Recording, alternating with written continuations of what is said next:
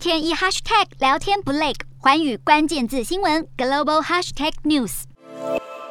猴痘疫情持续蔓延，南美洲的阿根廷也沦陷。二十七号通报出现首起病例，患者是来自西班牙，目前正在隔离接受治疗。欧盟目前正在联合采购疫苗和药物，但欧盟和世界卫生组织都强调，猴痘的传染性和风险无法和新冠病毒相提并论，因此不需要太过恐慌。全球目前已经有超过二十个国家出现猴痘病例。英国卫生当局建议，猴痘患者在感染二十一天内应该避免和宠物接触，以防止发生人畜交叉感染。欧洲疾病防治中心也指出，猴痘患者如果有饲养啮齿类宠物，也应该进行隔离。英国环境部门则是呼吁，猴痘患者应该暂时避免帮宠物准备食物，或者帮毛小孩来梳毛。专家认为，猴痘对宠物的影响现在还不是很清楚，但啮齿动物或者松鼠等可能比人类更容易感染和传播猴痘病毒，呼吁民众要多加注意。